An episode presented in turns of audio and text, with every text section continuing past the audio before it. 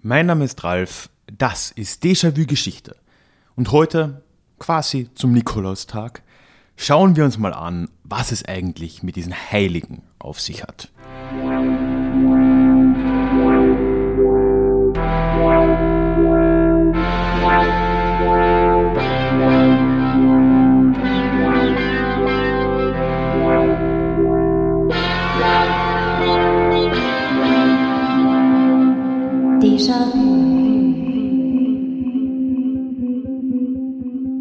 Hallo und herzlich willkommen zurück zu dieser neuen Ausgabe des Déjà-vu Geschichte Podcast. Mein Name ist Ralf und hier in diesem Podcast geht es alle zwei Wochen in die Vergangenheit und zwar immer mit Blick auf das Hier und Jetzt und wo nötig und möglich mit einer Portion Augenzwinkern. Zwei Sachen zum Anfang.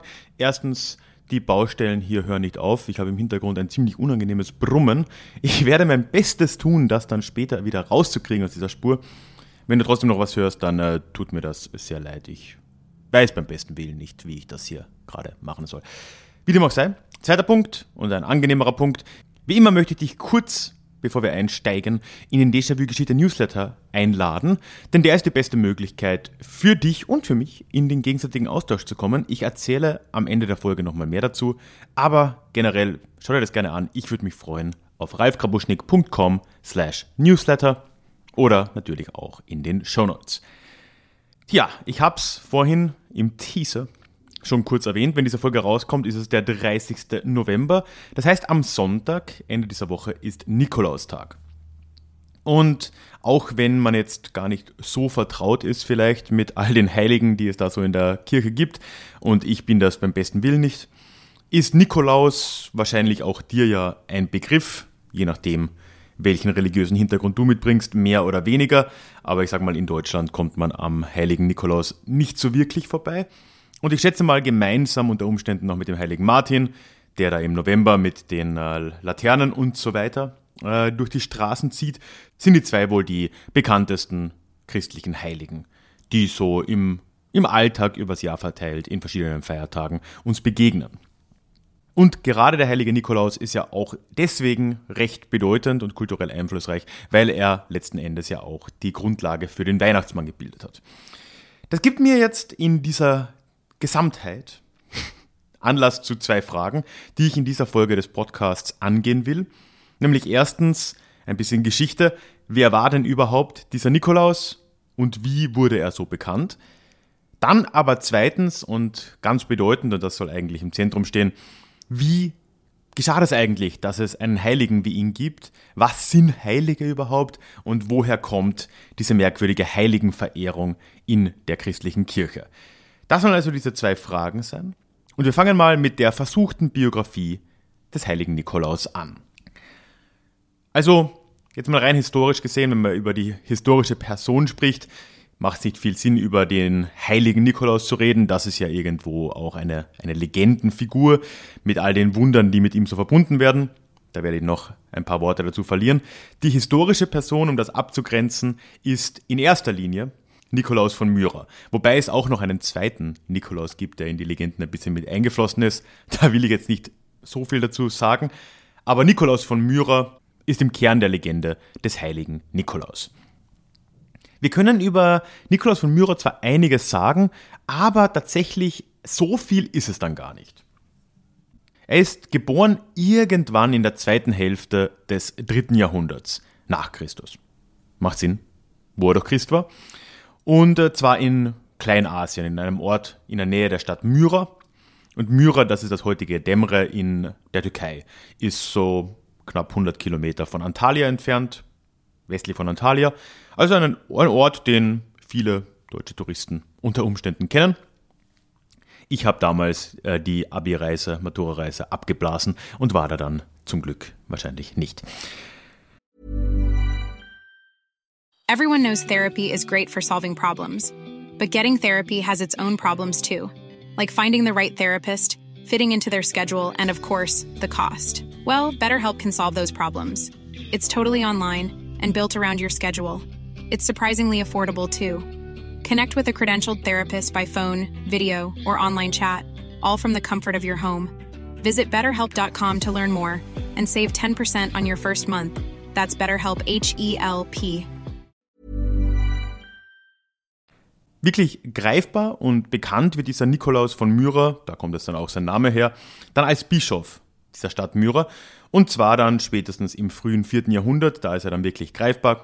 Was damals übrigens auch eine ziemliche Familiengeschichte gewesen sein muss, also er hat das wohl von irgendeinem Verwandten übernommen.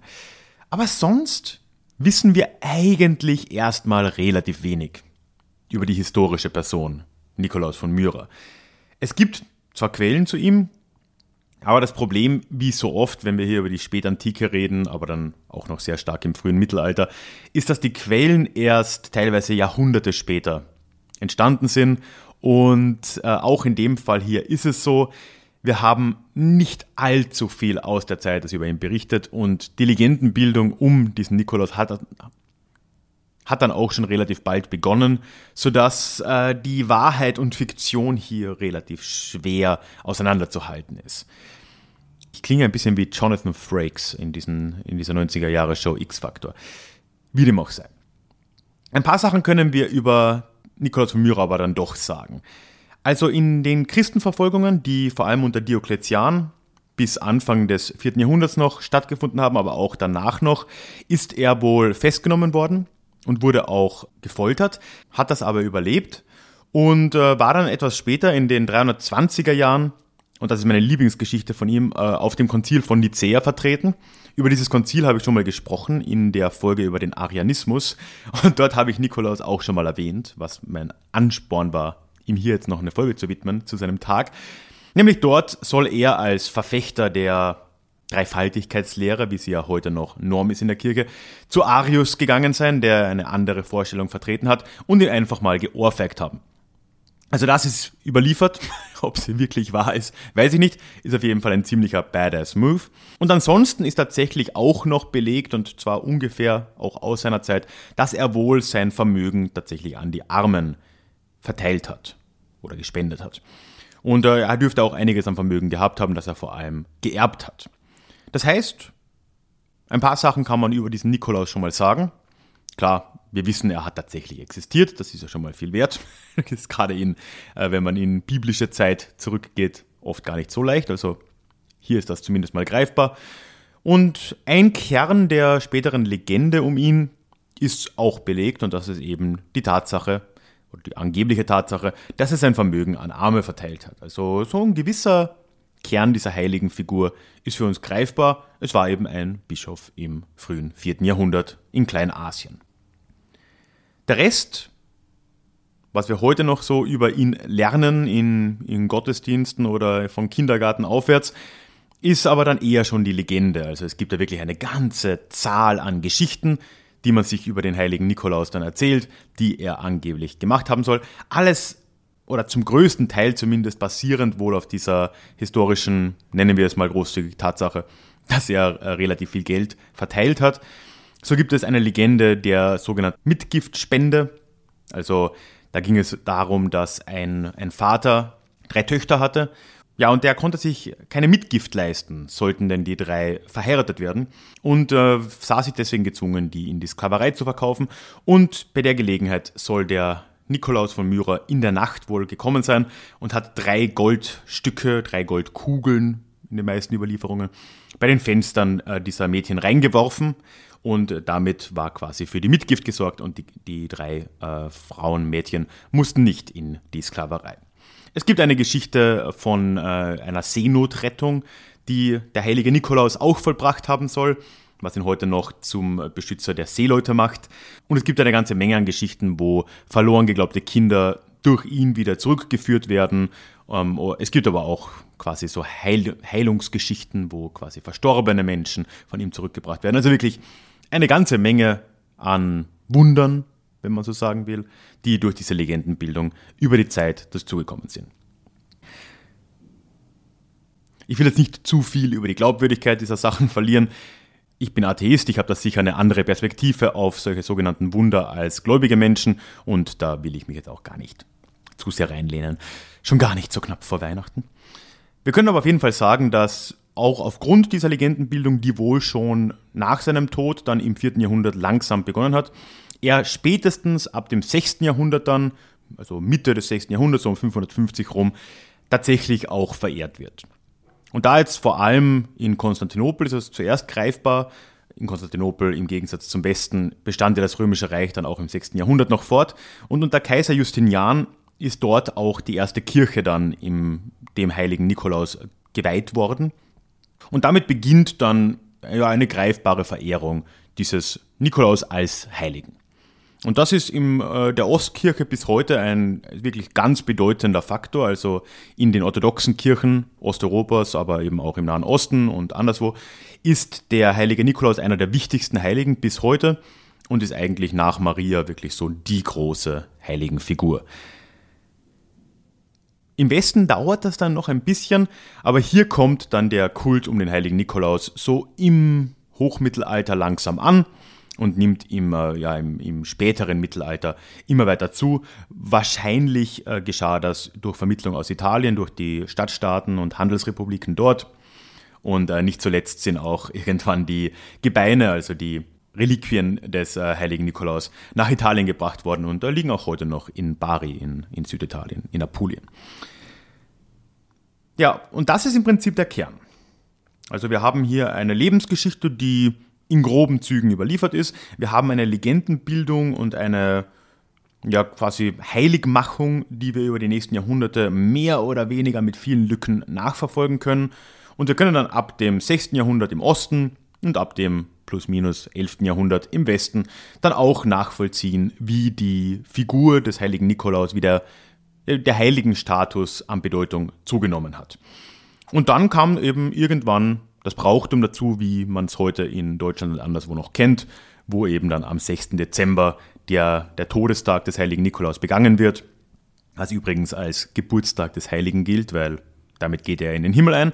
Und äh, ja, man kennt ja dann die verschiedenen äh, Bräuche mit dem goldenen Buch und der liest dann vor, ob die Kinder denn brav waren und nicht. Aber das ist alles wirklich in den ja, nach dem Mittelalter dann entstanden und äh, ist ja, lose aufbauend auf dieser Legende des Nikolaus, greift aber wie immer bei diesen Traditionen ganz viele andere Bräuche, die um die Jahreszeit schon existiert haben, mit auf. Aber, und damit kommen wir jetzt zum zweiten Teil, es stellt sich ja dann doch die Frage, woher kommt denn nun so ein Heiliger? Warum gibt es denn überhaupt Heilige? Und was kann uns dann vielleicht diese Geschichte des heiligen Nikolaus über die Sache erzählen? Und das ist ja im Kern das, was mich jetzt wirklich interessiert hat, weil ich da herzlich wenig drüber wusste. Und jetzt äh, habe ich mich da mal eingelesen und tatsächlich sind Heilige im frühen Christentum gar nicht mal so leicht zu greifen noch. Das geschieht wirklich erst mit der Zeit. Gerade am Anfang ist es so, dass als Heilige in den Schriften, die erhalten sind, tatsächlich in mehreren Formen gesprochen wird, aber relativ häufig als Gemeinschaft der Heiligen. Also da wird dann wirklich eher gesagt, ja, Heilige, das sind wir als Gemeinschaft, ergo alle Christen. Das, das sind Heilige. Erst mit der Zeit nimmt das dann eine neue Definition an, dass auch einzelne, besonders gottgefällige Menschen als Heilige bezeichnet werden, was wir eben ja jetzt auch bei Nikolaus von Myra so kennengelernt haben. Und noch etwas später kommen wir dann in eine Phase, als, wie es heute ist, der Papst bzw. der Patriarch oder äh, der Metropolit im, in, in den Ostkirchen einen Heiligen mehr oder weniger förmlich anerkennt. Und äh, da haben wir wirklich mehrere Stufen, die sich über die Zeit so überlappt haben. Es gab relativ lange, oder zumindest habe ich das so wahrgenommen, auch wenn ich jetzt gar nicht so viel Literatur dazu gefunden habe, aber ich hatte im Hinterkopf so diese Idee, dass äh, gerne mal behauptet wurde, und das gibt es ja auch bei anderen christlichen Bräuchen, dass die Idee der Heiligen in Wirklichkeit auf vorchristliche Traditionen zurückgeht.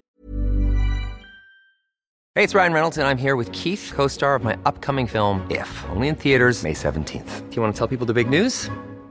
All right, I'll do it. Sign up now and you'll get unlimited for $15 a month in six months of Paramount Plus Essential Plan on us. Mintmobile.com slash switch. Upfront payment of $45 equivalent to $15 per month. Unlimited over 40 gigabytes per month. Face lower speeds. Videos at 480p. Active Mint customers by 531.24 get six months of Paramount Plus Essential Plan. Auto renews after six months. Offer ends May 31st, 2024. Separate Paramount Plus registration required. Terms and conditions apply if rated PG.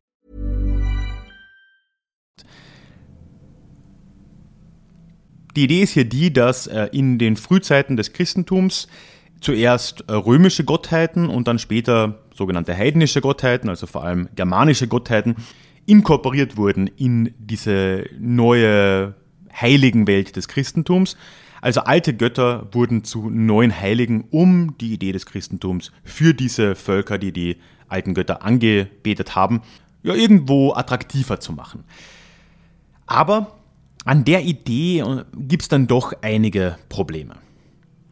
Nämlich erstmal ist es ja so, dass eine Erinnerung und auch zum Beispiel die Weihung einer Kirche im Namen eines Heiligen ja noch keine echte Heiligenverehrung ist. Also hier wird ein Heiliger nicht angerufen und um Hilfe gebeten, wie das bei einem Gott in einer politistischen Religion der Fall wäre.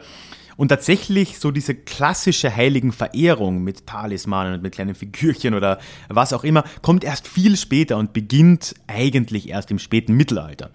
Das heißt schon mal, rein zeitlich gesehen, von der, von der Zeitachse her, ist es schon mal schwierig, dass das tatsächlich im Kern der Heiligenbildung war.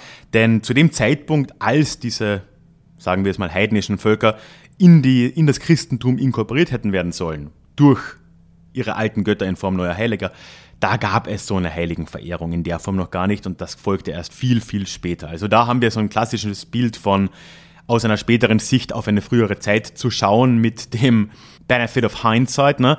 Und dann kann man da vieles drüber stülpen. In Wirklichkeit dürfte aber die Quelle oder der Ursprung des, der Heiligenverehrung im Christentum eine andere sein. Und das ist eine, die uns tatsächlich in die Zeit von Nikolaus von Myra auch zurückführt und in die Zeit der Christenverfolgungen von damals. Nämlich im Kern könnte oder dürfte tatsächlich die Märtyrerverehrung stehen. Und da habe ich mal bei dem lieben Fabian von Sektor FM nachgefragt, der als, wenn auch evangelischer Theologe, ja trotzdem wahrscheinlich ein bisschen mehr Ahnung mitbringt als ich. Und ich habe ihn mal gebeten, mir eine Einschätzung zu geben, wie er das denn sieht, was im Kern dieser heiligen Verehrung stehen könnte.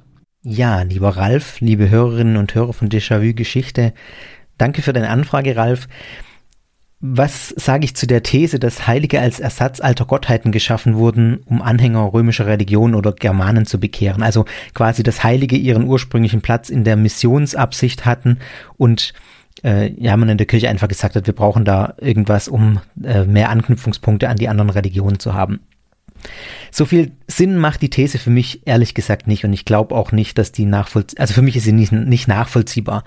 Mir leuchtet vielmehr der andere Weg ein, nämlich der, dass das ähm, eine Bewegung war, die von unten kam und nicht von oben eingesetzt wurde. Es gab in der alten Kirche äh, schon sehr früh solche Märtyrerkulte, ja, wo man einfach vor allem auch lokal die Menschen verehrt hat, die in den Christenverfolgungen zum Beispiel umgekommen sind, später auch dann die, die sich einfach hingestellt haben und ihren Glauben bekannt haben, die sogenannten Confessores die deswegen nicht gestorben sind, aber die eben trotzdem äh, ihren, ihren Glauben, für ihren Glauben eingestanden sind. Und diese Menschen hat man als hat man dann lokal auch verehrt und als Vorbilder gesehen. Und mir leuchtet eher ein, dass das dann was ist, die, die Heiligenverehrung was ist, dass sich eben diese Kulte über die Zeit institutionalisiert haben, bis sie dann irgendwann auch dogmatisiert wurden. Es war ja nicht so, dass irgendwann in, in der alten Kirche mal ein Obiger gesagt hat, wir erfinden jetzt mal Heilige, damit wir besser missionieren können. Das macht für mich keinen Sinn, zumal die Christenheit in den ersten Jahrhunderten auch eine sehr vielschichtige Entwicklung durchgemacht hat und keine stringente. Also es gab da nicht auch irgendwie einen, der gesagt hat, so läuft der Hase und so machen wir es, sondern da gab es ganz viele auch Autoritätsstreitigkeiten und das Papsttum ist ja auch nicht von Anfang an äh, so gegeben, dass da einer hätte sagen können, wir machen das so und basta. Also das macht für mich einfach keinen Sinn. Es ist, glaube ich, wie so vieles in der Kirchengeschichte, eher, wie ich gerade gesagt habe, umgekehrt.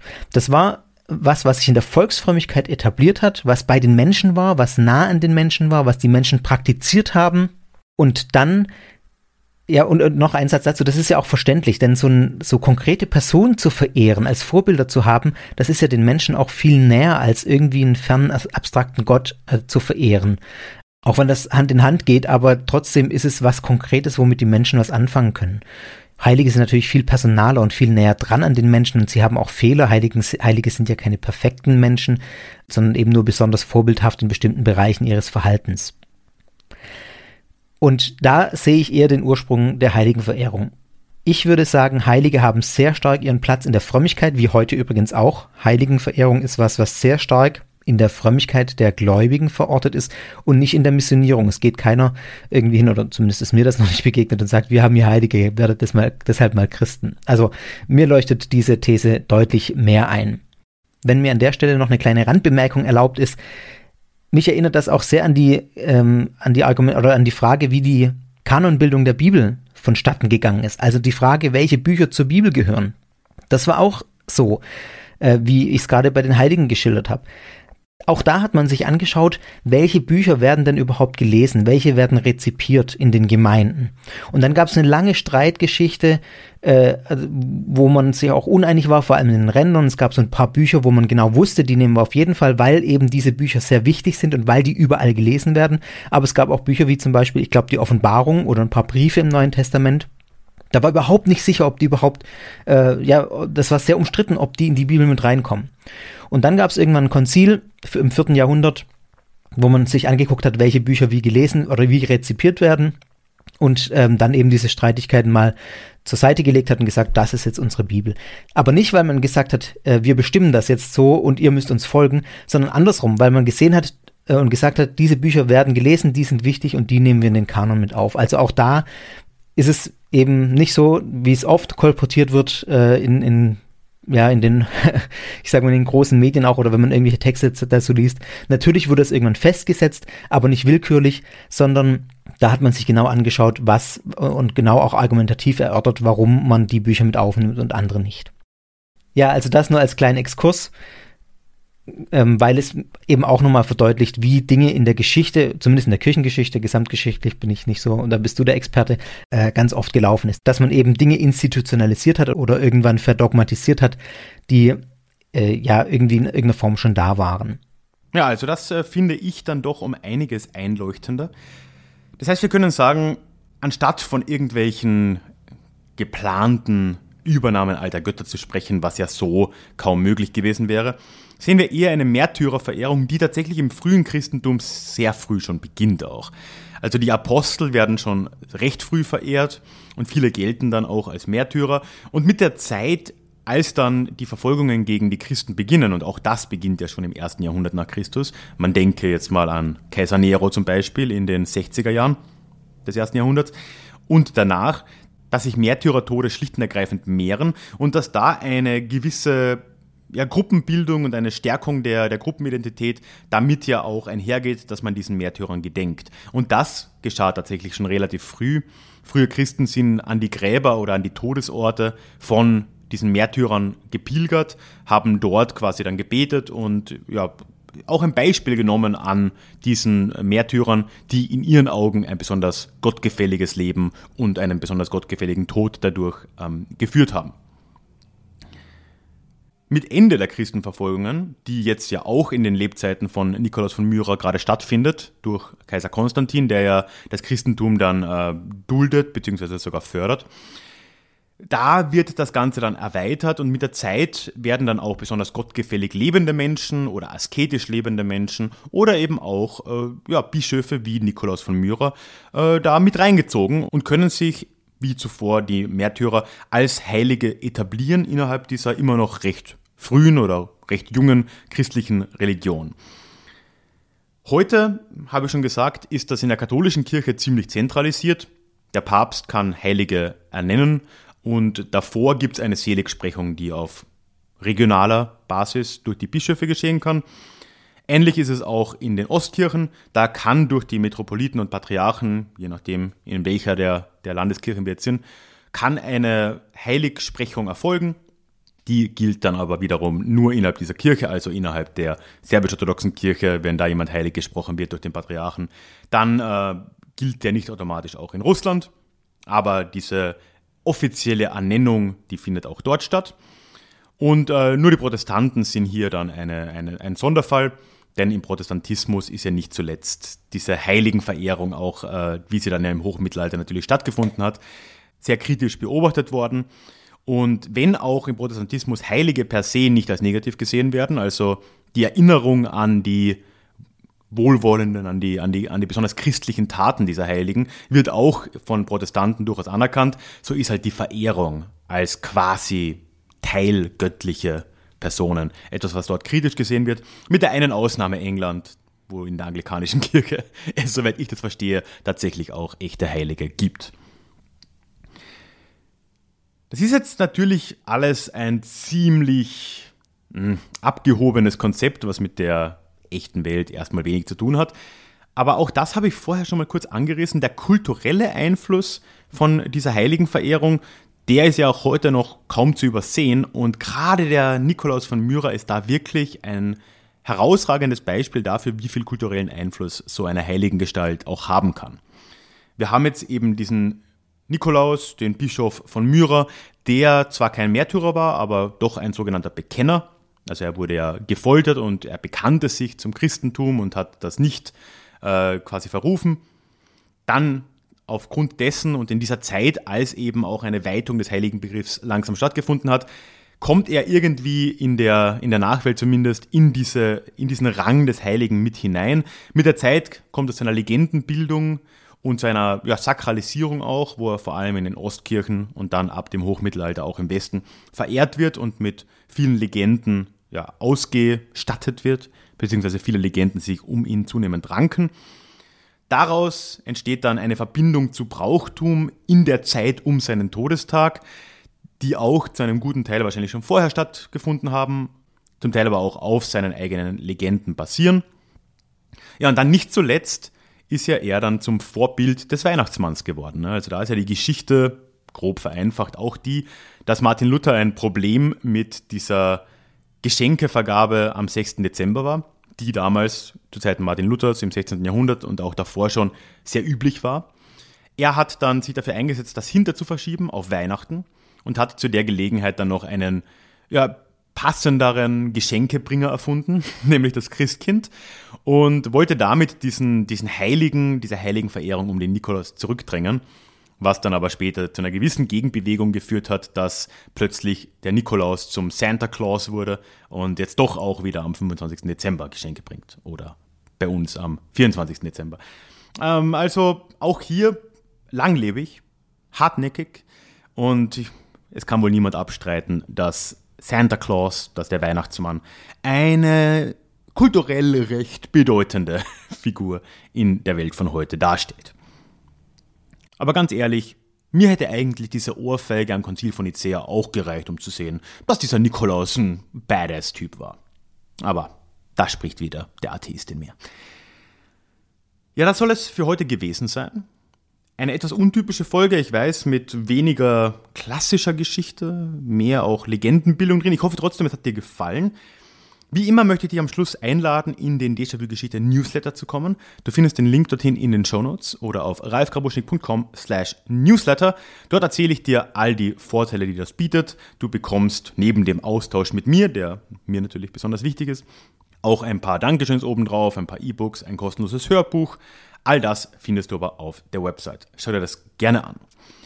In der letzten Folge des Club-Podcasts von Déjà-vu Geschichte, den es ja seit Oktober gibt, habe ich übrigens über die Herkunftssagen einiger mittelalterlicher germanischer Stämme gesprochen, die dann später Staaten gegründet haben. Also eigentlich recht passend zu dieser Folge hier. Ich habe dort über die Herkunftsmythen der Angeln und Sachsen, der Franken und der Langobarden gesprochen und was diese Mythen aus dem Frühmittelalter unter anderem auch mit den heutigen Nationsmythen gemeinsam haben. Das kannst du dir im Club anhören und der erste Monat des Clubs ist kostenlos. Schau dir das also gerne an. Unten findest du einen Link dorthin.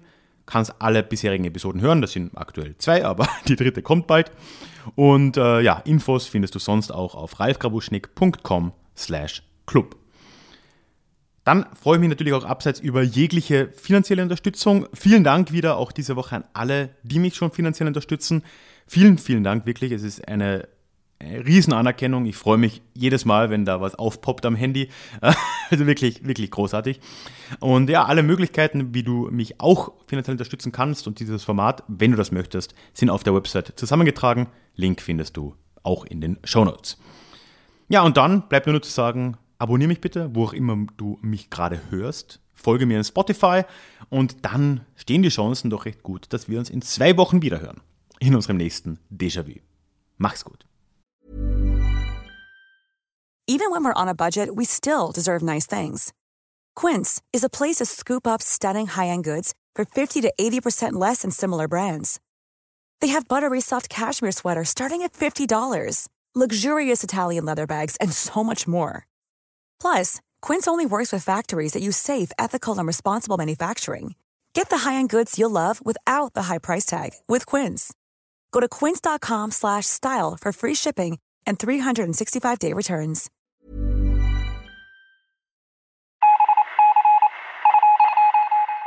Möchtest du dich noch mehr mit Geschichte beschäftigen?